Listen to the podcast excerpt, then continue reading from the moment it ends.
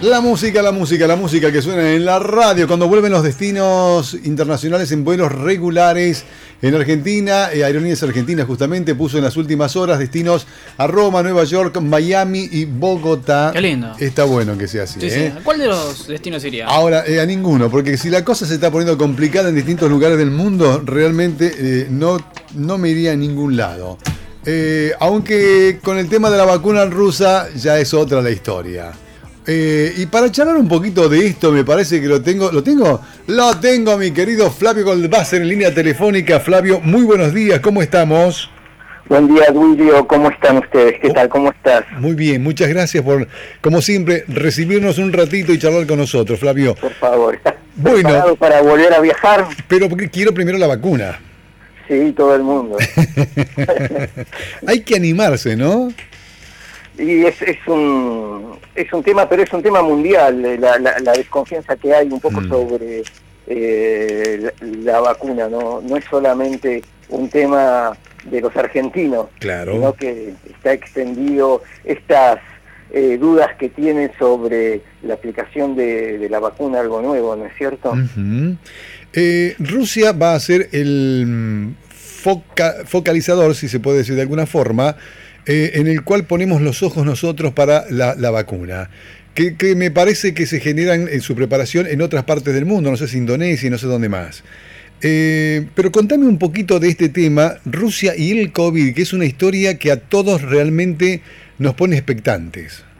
Sí, lo interesante de- de- de- del tema es entender que es Rusia, porque en, en nuestro país, con respecto al desarrollo que está teniendo Rusia sobre las vacunas, si bien por lo general nosotros no hablamos sobre el tema, sobre temas médicos o, o temas de, de- de salud, pero había que, debido a la polémica, te- que quisimos eh, escribir un poco sobre qué es Rusia, qué es que, porque todos dicen, eh, Rusia se nos presenta como un gran misterio eh, y un gran, eh, una gran nube ahí lejos, donde todavía todo el mundo tiene el recuerdo de que, de que Rusia es un país comunista cuando realmente eh, lo- no lo es, ha dejado el, el- el comunismo atrás eh, hace más de, de 20 años y hoy este país eh, se presenta como un país eh, totalmente con una economía de mercado y eh, un país capitalista con, con- con desarrollos eh, económicos muy, muy importantes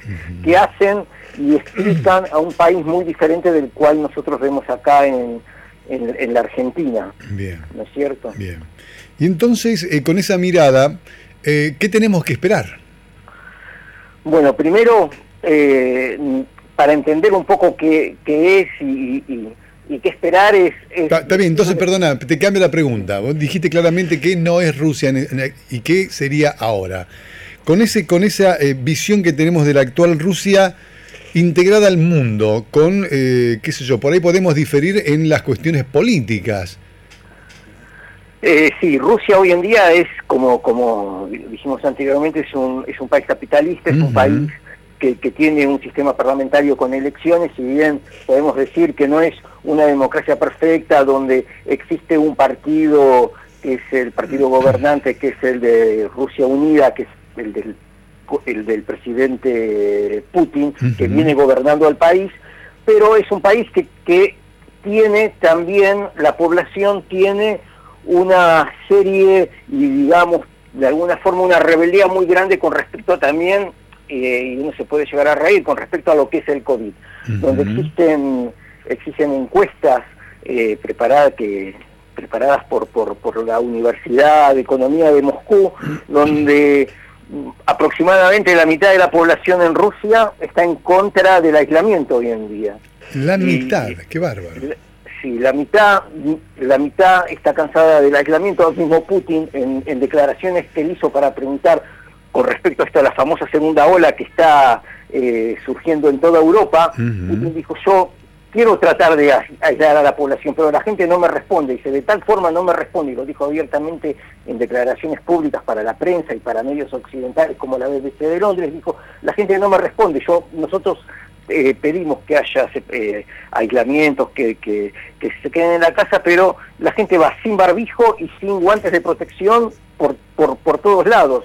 Dice, yo ya no le puedo pedir a la gente que se queda aislada en la, en, la, en la calle en la casa, perdón, porque no, no me responden.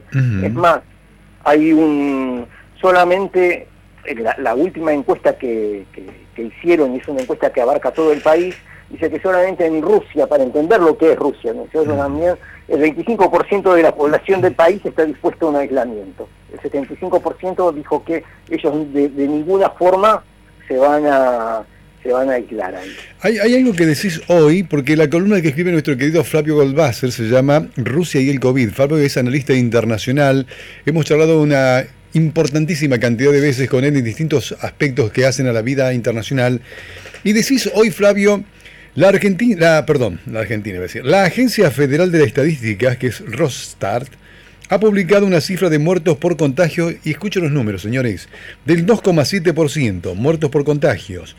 Aunque, y aquí viene lo que es como un detonador, eh, muchos médicos en diversas regiones de aquel país admiten que estos guarismos, que estas cifras no son reales y han sido manipuladas para mostrar una mayor efectividad en el control de resultados. ¿Esto pasa en otros lados del mundo también o es Rusia eh, el mayor exponente? No, no, yo no digo que Rusia sea el mayor exponente, sino que en Rusia... Pasa esto también. También pasa eso y en, Rusia lo admiten. Existen existen lugares que pues, en la India realmente hay países como en la India, países subdesarrollados en lugares de África que directamente no hay sistema de salud y no hay sistema médico, por lo cual uno, según las estadísticas que uno ha visto y, las opiniones de, los médicos, no existen sistemas sistemas médicos eh, potables, digamos.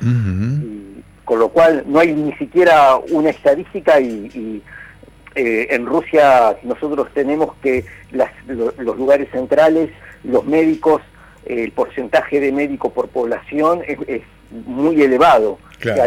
en, los lugares más alejados llega haber un médico cada 400 habitantes. Rusia trabajó muy bien también el tema del, del COVID, instalando hospitales de emergencia y de campaña en todas las ciudades que todavía siguen estando vacíos y esto es lo que hace y lo que dice el ministro de Economía también, por el cual ellos no quieren volver a hacer un cierre general, diciendo, bueno, nosotros estamos en capacidad eh, de eh, combatir una segunda ola sin necesidad de cerrar la economía para no producir un daño mayor y dice, no solamente que tenemos los recursos médicos, sino que también tenemos los recursos eh, de infraestructura en la capital y en, las grandes ciudades, tenemos los grandes, tenemos los recursos necesarios para de, si se llega a dar una segunda ola, de poder manejar la situación no solamente desde el punto de vista sanitario, sino también desde el punto de vista económico. ¿Cuál es el, cuál es el papel de los medios para la sociedad rusa? ¿Cómo lo ven los medios de comunicación? Esa es una muy buena pregunta,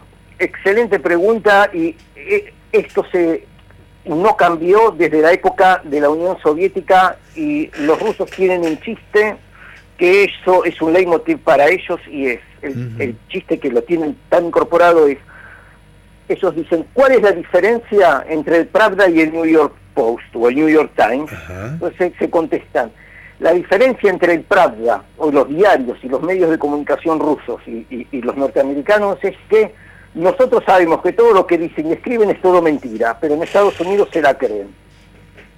Que, que claro, unos saben que es mentira y en el otro lado sí la creen. Sí, entonces... Qué definición, ¿eh?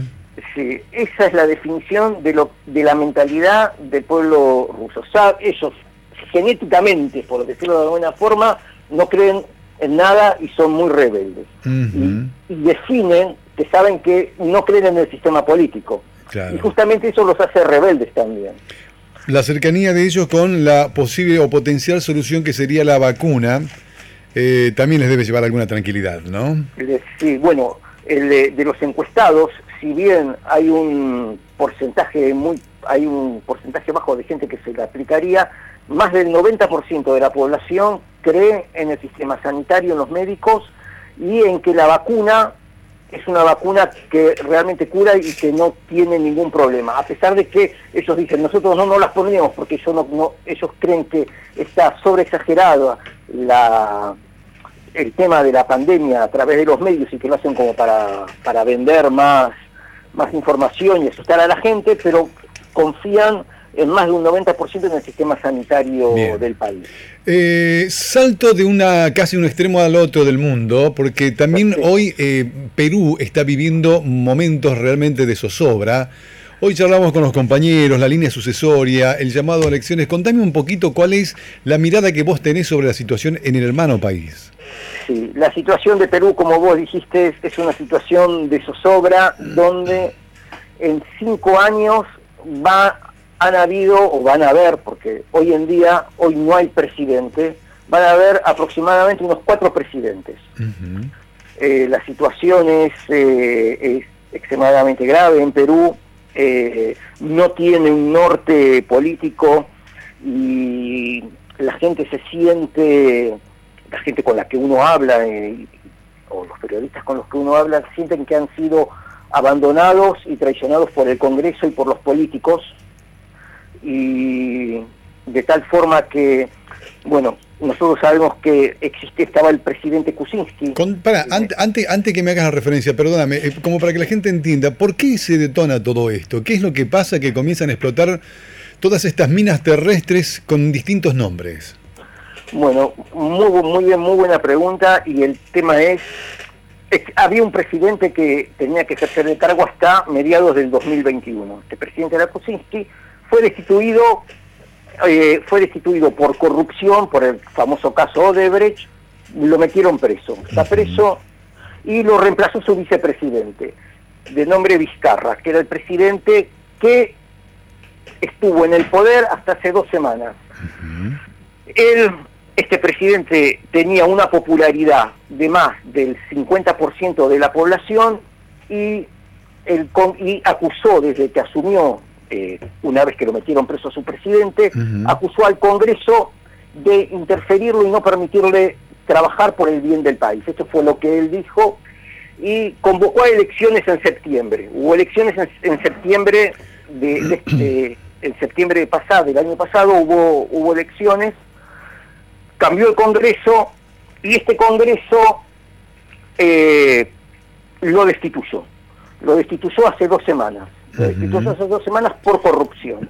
Ahora hubo una encuesta, el 79% de la población, o sea, porque basémonos en, encuestas, dice el 79% de la población estaba en contra de la destitución.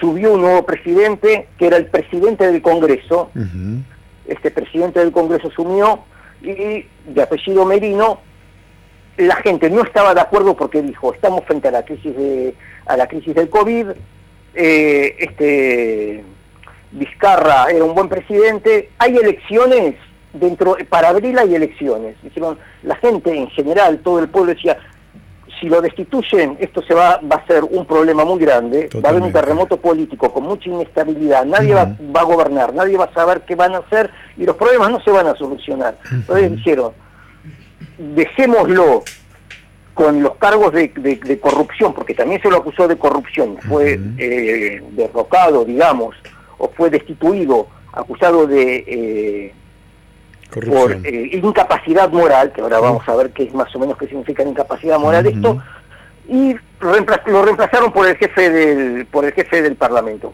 Bueno, la gente no estuvo de acuerdo, dijeron que era un golpe de Estado y salieron todos a protestar para que lo vuelvan a poner en el poder. Este nuevo presidente, que, era Merino, eh, no tuvo mejor idea que salir a reprimir a toda la gente que salió a protestar en contra de él. Salió a reprimirlos, mandó a toda la policía a la calle, se produjeron manifestaciones, en las manifestaciones tuvieron lo que nosotros tuvimos acá, un Costequi y Santillán. Claro.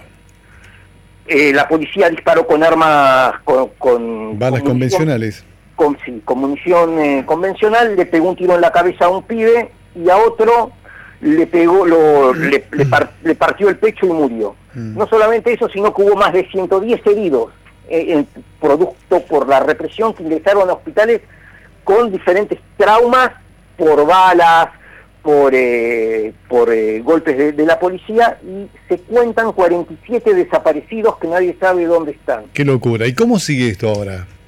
Bueno, eh, debido a esto, el ejército, el ejército de Perú dijo que ellos respetan el orden constitucional, que no se van a meter y le, y le pidieron al presidente que renuncie. al, presidente este que, produjo el... Eh, a este Merino. A este Merino. Le pidieron que renuncie y renunciaron los 13 ministros del gobierno. Todos los ministros del gobierno renunciaron. El tipo se escondió ayer a la noche, se escondió en su despacho, no le atendía ningún ministro. Mm. O sea, el tipo estaba como desaparecido. ¡Qué crisis! Desaparecido. O sea, imaginas que el presidente no conteste los, llamados de teléfono. O sea, lo llaman los ministros y los ministros le, dicen a la, a la, televisión, no sé dónde está el presidente, no me responde. Claro, no, no, es tremendo, es tremendo. Y renunció. En medio de, este lío que renunció, tienen que nombrar un nuevo presidente. No hay nuevo presidente. Ayer hubo un intento, un intento de nombrar un nuevo presidente y hay cinco bancadas en Perú y todas las bancadas, o sea, son 130 diputados y cada bancada tiene entre, entre 12 y 30 diputados. Ninguno, ninguno llega a nada. Hubo un intento del Partido Comunista con, con el partido, junto con algunos miembros de un partido, de, con el Partido del Centro, de formar un gobierno. Pero no llegaron porque no le dan los números. Claro. O sea, necesitan, necesitan una un gran consenso. Bueno, en todo este problema que hay, todo este lío que hay en el medio, está el Tribunal Superior de Justicia que tiene que juzgar a Vizcarra, que lo echaron este martes. Ahora, de último momento, y te lo puedo decir como primicia, en este momento como primicia, no sé si mundial, en Perú ya lo saben, pero es primicia, primicia que el tribunal, el Tribunal de Justicia suspendió momentáneamente el juicio que le iba a hacer a Vizcarra, con lo cual puede ser que lo vuelvan a ordenar a poner de vuelta como presidente. Qué tremendo, qué tremendo. Sí, esto es de último momento, esto es actual actual. El Superior Tribunal de Justicia del Perú ordenó la suspensión del juicio a eh, Vizcarra. Sí, con lo cual da la posibilidad de que el Tribunal Superior pueda eh, volverlo a poner, porque no nos tenemos que olvidar que hay muchas fuerzas interviniendo también. La OEA, eh, la OEA pidió pidió que el Tribunal Superior de Justicia tome cartas en el asunto claro. y ponga orden, igual que el ejército. El ejército también está pidiendo, el ejército peruano también está pidiendo. O sea, Vizcarra era un presidente aceptado, o sea, más allá de las decisiones en el, momento de votar, era una persona que tenía cierto consenso por el gobierno que estaba llevando adelante, por la gestión que estaba llevando adelante. Exactamente, a pesar, y todos dicen, es corrupto, puede ser que sea corrupto, puede ser que sea corrupto. Hay que demostrarlo. Hay que demostrarlo pero tiene una, tenía una posición muy sólida y toda la gente está protestando en la calle para que lo vuelvan a poner. Podría ser una salida rápida esto, ¿eh? Podría ser una salida rápida este, a este, problema que está, bueno, ayer a la noche no hubo presidente, se fueron todos a dormir, la gente salió a protestar de vuelta porque dicen, nos dejan sin presidente, los diputados se van a dormir y no sabemos qué va a pasar. Bueno, hoy a las 2 de la tarde se reúne el Pleno del Congreso y van a ver si llegan a algún, alguna resolución con respecto a este tema de Perú que no se sabe. Argentina también intervino. Argentina, España y Bolivia intervinieron y, trataron de apoyar a, los, a la dirigente de izquierda que ayer perdió la, la, votación. Bien, bien, perfecto. Eh, una vez más, me has regalado con una pincelada una pintura tremenda. Te digo, hace rato charlamos con una plástica y ahora lo hacemos con vos. Eh, Por favor. Pero en serio, Flavio, realmente eh, la gente que por ahí eh, quiere entender el tema lo acaba de entender claramente. Te queremos agradecer como siempre y estamos seguramente en contacto estos días. Estamos en contacto. Un placer, gracias, gracias. Flavio Goldbasser, señores, tremendo, analista internacional, nos contó Rusia, qué cosas pasan hoy, cómo se da el tema de la vacuna, cómo vive Rusia este momento y qué